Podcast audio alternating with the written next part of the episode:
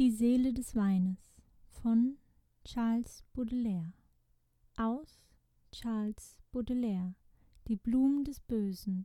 Nachdichtung von Stefan Georg. Gelesen von Alisa Julie Des Weines Geist begann im Fass zu singen.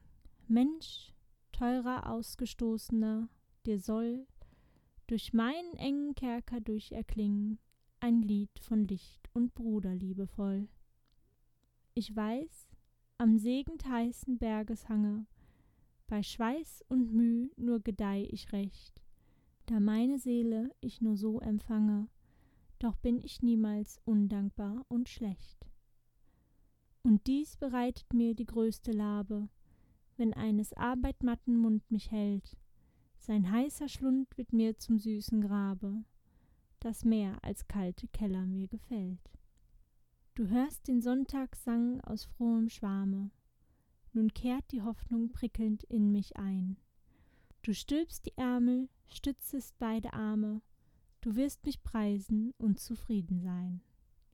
Ich mache deines Weibes Augen heiter, und deinem Sohne leih ich frische Kraft.